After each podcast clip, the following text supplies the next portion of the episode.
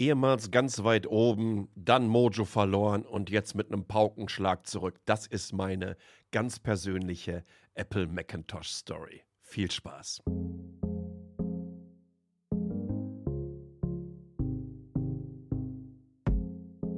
Jinnenquaila, was so viel heißt wie eigentlich Neujahrsglückseligkeit, wenn man es eins zu eins übersetzt. Denn ich nehme tatsächlich heute am Neujahrstag des Lunarkalenders auf oder des chinesischen Neujahrs. Und da ich ja in einer gewissen Art und Weise hier in dem Teil der Welt wohne, wo man vom Happy Chinese New Year spricht, ähm, bleiben wir auch dabei. Es ist das Jahr des Wasserhasens. Warum Wasserhasen? Und ist auch noch ein Yin-Jahr. Auf ein Yang-Jahr folgt immer ein Yin-Jahr. Und äh, ist es eine 3 da drin, eine 1 oder eine 3, ist es ein Yin-Jahr. Und bei einer 3 ist auch noch Wasser dabei. Das hat dann so verschiedenste Bedeutungen in der chinesischen Astrologie. Das mag man glauben oder nicht glauben. Aber der Hase steht erstmal für viel Glück. Und ähm, die Wassergeschichte und Yin generell eher für ein passiveres Jahr. Und genau das würde ich mir ehrlich gesagt auch wünschen angesichts all der weltweiten Konflikte. Und wenn ihr überlegt, dass wir auch hier in Taiwan ja 170 Kilometer ähm, von einem autoritären Staat entfernt wohnen, der uns kontinuierlich damit droht, dieses friedliche Völkchen hier einverleiben zu wollen. So viel zur Politik. Meine Güte, da starte ich aber auch gleich wieder richtig. Und darum geht es ja, wie gesagt, nicht mal ansatzweise. Denn wir wollen uns heute unterhalten über Return of the Mac. Am liebsten würde ich ja ganz gerne ähm, die entsprechende Musik einspielen, aber das dürfte aus copyright-technischen Gründen ein bisschen schwierig werden. Wir müssen uns über Apple unterhalten und das ist eigentlich eine ganz persönliche Geschichte, denn Anfang der 80er Jahre, müsste so 83, 84 gewesen sein, war ich bei der Benze KG, das war eine Softwareentwicklung unter anderem für Apple, in Coesfeld, in diesem westfälischen Kreisstädtchen. Und äh, da stand dann am Wochenende halt so eine riesengroße Kiste rum. Das hatte so ein bisschen so ein 70er Jahre Mondbasis Alpha 1 Design von Computern, Terminals oder wie auch immer. Googelt mal danach, was das ist. Ähm, also Mondbasis Alpha 1. Es hat mich sofort fasziniert. Es hat auch diese, diese wuchtige Tastatur dabei. Und neben der Tastatur ja, hing an so einem Kabel noch so ein kleines graues Kästchen mit oben so einer Reihe, die war dunkelgrau, mit so einem Taster. Naja, auf jeden Fall, die Möhre wurde angeschmissen. Es starteten relativ laut vernehmbar entsprechende Lüfter. Und was ich dann da auf einmal sah, war für mich die allererste grafische Benutzeroberfläche, die ich jemals in meinem Leben äh, gesehen habe. Ne? Wenn du in deiner Kindheit nichts anderes als Kommandozeilen kanntest und siehst dann auf einmal so etwas, plus dann wird dir dieses kleine graue Kästchen in die Hand gedrückt, gesagt, das ist eine Maus und beweg die doch mal. Und wie von Geisterhand bewegte sich analog dazu, okay, digital, auf dem Bildschirm dieser Zeiger. Und mit diesem Zeiger konnte ich dann auf Dinge zusteuern und die konnte ich mit dem oberen Taster anklicken und dann öffneten die sich. Also für mich war das dieser It's Magic Moment. Ne? Also das, was ihr oft von einem Tim Cook und so weiter auf den Apple Keynotes so ein bisschen überfrequentiert hört. Aber mich hat es so weggehauen und ich bleibe dabei. Eigentlich war Lisa meine erste Freundin, mein erster Crush bezüglich ähm, meiner amoren Begegnungen im digitalen Zeitalter und im Nerdtum. Es war eine ganz andere Welt, wirklich eine ganz andere Welt. Unfassbar teuer. Ich glaube, das Ding kostete damals 20.000 Mark. Ja, und äh, ganz, ganz, ganz selten im letzten oder vorletzten Jahr gab es tatsächlich eine Auktion. Da ist ein Original-Leaser für 95.000 US-Dollar, meine ich, so knapp, ähm, verkauft worden. Warum erzähle ich überhaupt die Geschichte? Denn im Januar 1983, also ziemlich genau vor 40 Jahren, wurde die Apple Lisa vorgestellt. Äh, warum heißt sie Lisa? Äh, Tochter von Steve Jobs. Und parallel dazu wurde im Computer History Museum in Mountain View und aus diesem stammt übrigens auch, wenn ihr zum allerersten Mal auf www.metacheles.de geht und ihr seid keine Subscriber, ähm, dann seht ihr einfach so ein Banner. Und das bin ich, äh, wie ich vor dem Mountain Viewer Computer History Museum stehe. Die haben den Quelltext der Lisa veröffentlicht. Also das passte so perfekt. Mit Chinesisch Neujahr, 40 Jahre Apple Lisa und ich musste neue Metacheles-Ausgabe raushauen. Das kann ich mir doch nicht entgehen lassen. Das ist in einer gewissen Art und Weise natürlich eine Anekdote am Rande mit dem Quelltext und mit dem Mountain Viewer Museum. Ich habe im Newsletter bzw. Artikel auch noch den YouTube-Kanal des Computer History Museums ähm, verlinkt. Es gibt da so unfassbar schlaue, angenehme, wissenswerte Talks äh, rund um Computerhistorie, aber einfach auch von vielen sehr, sehr klugen Menschen, die euch auch ihre Vision der Zukunft und in was für digitale Welten und Gesellschaften wir uns bewegen werden, mitteilen. Also absoluter Anspieltipp. Äh, Nun, jetzt will ich nicht sagen, dass Apple die allerersten waren, die eine grafische Benutzeroberfläche gemacht haben. Das kam eigentlich von Xerox. Und das hat auch eine ganze Menge damit zu tun, dass Alan Kay, das war einfach ein entsprechender Entwickler, eine ganze Menge Pionierarbeit hier geleistet hat und viele Dinge sehr, sehr früh gedacht und sehr weit vorausgedacht hat. Unter anderem übrigens auch das Dynabook. Das war in meinen Augen der Urvater sämtlicher Tablets und damit auch des iPads. Der hat nämlich schon Ende der 60er Jahre ein Patent angemeldet für, naja, einen Computer für Schulkinder, weil es ihm auf den Sack ging, dass seine Kids andauernd mit vier Kilogramm Büchern zur Schule gehen mussten jeden Morgen, die eh genau am Tag des Drucks veraltet waren. Also hat er sich einen kleinen tragbaren Computer ausgedacht. Der sah so ein bisschen aus, ähm, ja, wie so ein Apple IIc, den gab es mal mit so einem LCD-Display, den konnte man so, das konnte man so oben drauf packen. Es war sehr, sehr flach. Epson hatte auch solche Rechner mal in den 80er Jahren gebaut. Und das ist also wirklich super spannend zu sehen, wie früh der Bursche über solche Dinge nachgedacht hat. Ist übrigens dann nach Apple gewechselt mit seinem Team, hat am Macintosh unter anderem mitgearbeitet und hat dem Steve Jobs auch mal irgendwann die Grundidee für das iPad gegeben. Also, äh, von ihm stammen eigentlich mit seinem Team zusammen diese ganzen Pionierarbeiten bezüglich grafischer Benutzeroberfläche und das haben wir dann irgendwann auch in der Lisa gesehen, weil der gute Steve Jobs hat das bei Xerox gesehen und war total fasziniert und wollte das auch haben. So, dann kam irgendwann der erste Macintosh, den ich dann in der zweiten Hälfte der 80er Jahre bekommen habe, einen Mac Plus mit 1 MB RAM, was ganz, ganz wichtig war. Die, die ersten Generationen gab es mit 128K und mit 512K. Hast du den mit 128K gehabt, musstest du alleine, um auf den Finder zu kommen, also die, die, die grafische Benutzeroberfläche äh, damals, ich weiß nicht, wie oft Disketten reinwechseln, bis er sein Betriebssystem geladen hat, weil er kontinuierlich entsprechend am Auslagern war. Also das, das war ein riesen Pain in the ass.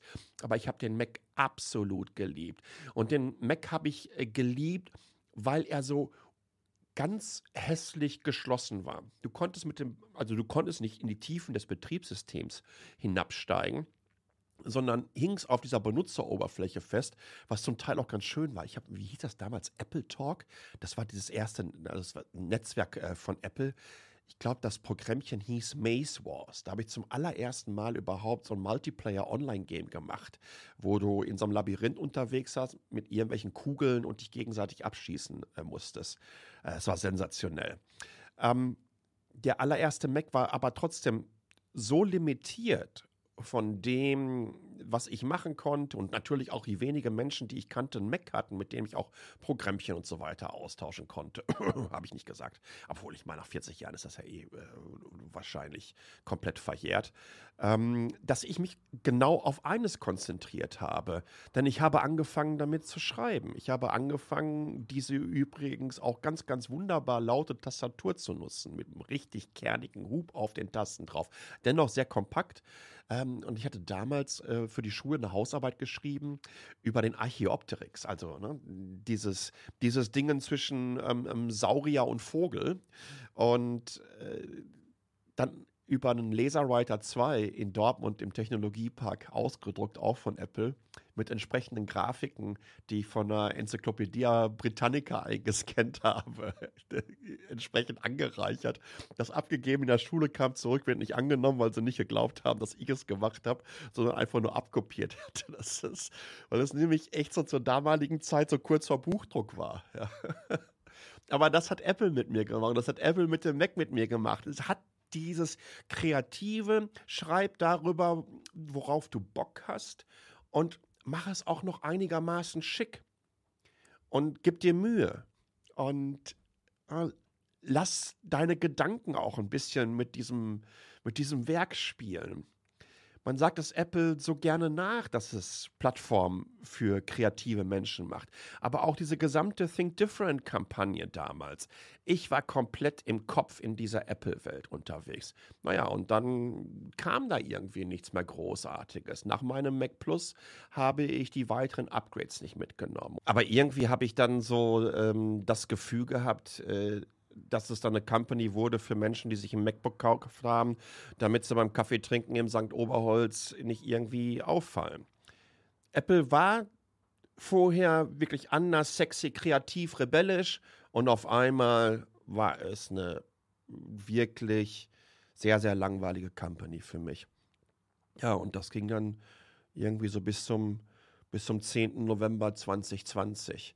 Ähm, in der Zeit haben sie mich mal vom iPad abgesehen komplett verloren. Äh, ich habe es lieber gesehen, mich mit Konsolen auseinanderzusetzen, meinen Gaming-PC zu haben, in der Mini-ITX-Szene unterwegs zu sein, wo du dir Rechner in irgendwelche Humidore reingebaut hast, in 64er oder in Star Wars-Raumschiffe. Auch die habe ich euch alle entsprechend im Newsletter verlinkt. Das hat Spaß gemacht. Das war für mich Nerd sein damals. Und Rechner auch anders zu sehen. Apple gehörte da überhaupt nicht zu. Und ja, dann kommt, wie gesagt, dieser 10. November 2020 und die stellen zum allerersten Mal ähm, ihr eigenes Silicon vor, also den M1-Chip damals, beziehungsweise SoC, und haben damit einen richtig kräftigen Tritt in den Hintern für die x86-Welt bedeutet. Und mich so getriggert, dass ich wirklich innerhalb von zwei Wochen gesagt habe, so, du wirst dir jetzt ein MacBook kaufen. Und dann habe ich mir ein MacBook Pro M1 16 GB gekauft, kleinste SSD drin mit 512, reicht da völlig für aus. Kannst alles über externe Platten und so weiter machen. Bin super happy damit. Auch heute immer noch super happy. Hab leider so kleine Batterieschonungsprogrammchen wie Aldente viel zu spät kennengelernt. Mein Akku ist nur noch irgendwie auf 84 oder 85 Prozent unterwegs. Aber ich hoffe, da bleibt er jetzt entsprechend lange bei. Aber wie gesagt, was da passiert ist am 10. November, neue SoCs erstmal vorzustellen, neue MacBooks vorzustellen, neuer Mac Mini kam auch raus. Und dann im Laufe der kommenden Monate und Jahre bis jetzt gab es auch noch einen neuen iMac, den neuen Mac Studio, zu dem ich auch ein entsprechend ausführliches Video damals gemacht habe. Das war, glaube ich, im März diesen Jahres. Ne? Äh, ja, gemacht habe von dem ich absolut begeistert äh, war und immer noch bin, der aber rein preistechnisch in Sphären unterwegs ist. Ich mir denke, oh, meine Güte, du kannst das Ding ja nicht aufrüsten etc. Äh, das wird hart. Habe aber schon damals gesagt, weil Gerüchte gab es, dass irgendwann auch mal ein M2 im Mac Mini rauskommen würde. Und ich dachte mir, okay, auch auf dem Desktop wieder rüber nach Mac OS meine Güte, jetzt verspreche ich mich aber ordentlich oft. Auf dem Desktop auch rüber nach macOS, sobald es ein Mac Mini mit M2 und am liebsten natürlich mit M2 Pro gibt. Als hätten sie mich gehört. Nicht, dass ich jetzt jeden Tag in der örtlichen Kirche hier eine Ladung an Teekerzen oder so weiter angezündet hätte und ein paar Stoßgebete Richtung Cupertino gesandt habe, aber ähm, es gibt jetzt entsprechenden Mac Mini M2 Pro ich habe ihn mir bestellt in Vollausstattung, kostet hier mal zuppige äh, 60.300 New Taiwan Dollar. Das sind so roundabout 2.000 Euro. Ist ein kleines bisschen günstiger als hier in Deutschland. In Deutschland müsstet ihr da 2.300 Euro so ungefähr für hinlegen. Also ist der M2 Pro mit 12, 12 Kernen und äh, 19 Kernen bei der GPU, 32 GB RAM und der 512er SSD. Und auch da habe ich drüber nachgedacht, sollst du den mit der 10 Gigabit äh, Ethernet-Anbindung holen oder mit der 1 Gigabyte? Da habe ich gesagt, komm, den, den Honig spaße dir. Äh, nimmst du den mit 1 Gigabyte? Mit 1 Gigabit. Vielleicht mache ich ja irgendwann mal ein Trade-in, wenn ich meine, ich müsste was mit 10 Gigabit haben. Ich gehe davon aus, dass ich die Kiste 6, 7 Jahre nutzen werde. Schaue ich mir die aktuellen Benchmarks im Geekbench auf dem Single-Core, auf dem Multicore, insbesondere im Vergleich zum M1 Max an, dann weiß ich, dass Apple genau all das gemacht hat, worauf ich mich freue, nämlich sich darauf zu konzentrieren, dass sie ja sehr im Detail Performance-Steigerungen hervorrufen. Im Detail meine ich natürlich spezifisch der Anwendungsszenarien. Für welche Software nutzen wir solche Kisten? Und ich bin da schon müde, dieses Mantra der Kreativen, weil ich bin da jetzt, wenn ihr meine kreativen Ergüsse äh, abseits des, er kann offensichtlich unfassbare Schachtelsätze von sich geben, euch anschaut. Ich kann nicht malen, okay, ich, ich bin Loop-Schubser, ich kriege ein bisschen Musik auf die Kette, aber dann hört es auch auf. Aber nichtsdestotrotz, ich muss ja auch ein paar Videos machen und ich habe viele Tabs auf. Ich bin ein Tab-Messe, ich habe wahnsinnig viele Programmchen auf. Auch da wird die Performance des M2 Pros sicherlich den richtigen Hebel ansetzen. Ich bin begeistert von dem, was Apple da vorgestellt hat. Ich bin mir ganz, ganz sicher, dass sie ihr Mojo, wie ich es vorhin genannt habe, zurückgewonnen haben. Und dass der Mac Mini im Bereich bis zu 2000 Euro der einzige Desktop-Rechner ist, den ich heute empfehlen kann, weil bezüglich Performance per Watt wird es nichts Besseres geben. Ihr bekommt nichts, was so viel Dampf hat, was so kompakt ist und was so wenig Leistung aus euren Steckdosen zieht. Plus obendrauf bekommt ihr einfach die bekannte Usability von Apple. Ihr bekommt die entsprechende Performance auch auf dem Desktop und ihr bekommt die Upgrade- und Update-Sicherheit. Und vielleicht sogar auch noch, dass wenn ihr den nach sechs oder sieben Jahren mal verkaufen wollt, dass ihr da tatsächlich noch Geld für bekommt und es nicht komplett in die Recyclingabteilung oder vielleicht irgendwo als kleiner Home-Server dann noch weiterhin seine Dienste aufnimmt. Äh, ich habe gesagt, Checkadelic wie Austin Powers bei mir im Newsletter und äh, genauso sehe ich das auch. Apple hat hier richtig einen rausgehauen. Es gibt noch weitere Updates bezüglich Metacheles und den Support, wie ihr Metacheles generell unterstützen könnt. Ihr könnt Subscriber werden und 30 Prozent, ja, das ist das Prinzip des Apple Stores oder ähm, des Google Play Stores, 30 Prozent gehen dann in Aufforstungsprojekte weltweit. Mittlerweile hat sich schon ein ganzer Schwung Menschen dafür entschieden. Übrigens, ihr, all das, was ihr hört und lest, es ist for free. Ne, ich zwinge niemanden etwas hinter einer Paywall zu kaufen. Ich bitte euch ganz einfach nur, Metacheles zu unterstützen, weil dann kann Metacheles auch wieder beziehungsweise ich kann wieder Projekte unterstützen. Inzwischen sind über 220 Bäume gepflanzt worden, Nepal, Madagaskar, Bolivien, Indien, Portugal, Kamerun und Thailand. Thailand ist auch schön. Thailand, damit werden unter anderem Aufforstungsprojekte, Indigene und Kakaobauern, Tigerreservate und der Amazonas, Amazonas unterstützt. Das ist doch eigentlich äh, absolut großartig. Und selbstverständlich gehen die anderen 70 Prozent direkt in meine Tasche rein, weil ich es mir einfach auch verdient habe. Ihr habt es euch verdient, dass ihr in den nächsten Wochen wieder eine neue Ausgabe bekommt. Dann vielleicht ein bisschen rentiger. Ein paar Rents sind übrigens auch noch im Newsletter drin. Ebenso eine Infografik der Woche, ebenso Newsletter-Empfehlungen und die Tatsache, dass die Casa Kasi jetzt auch auf Substack ist mit einem Newsletter. Ich hoffe, euch hat das Spaß gemacht. Ich bin gespannt auf euer Feedback. Vielen, vielen Dank ähm, für all euren Support. Hat euch auch diese Ausgabe gefallen? Dann teilt sie einfach mit dem Netzwerk. Hat es euch nicht gefallen? Dann teilt sie mit all den Menschen, die euch tierisch auf den Sack gehen. Bis zum nächsten Mal. Ciao.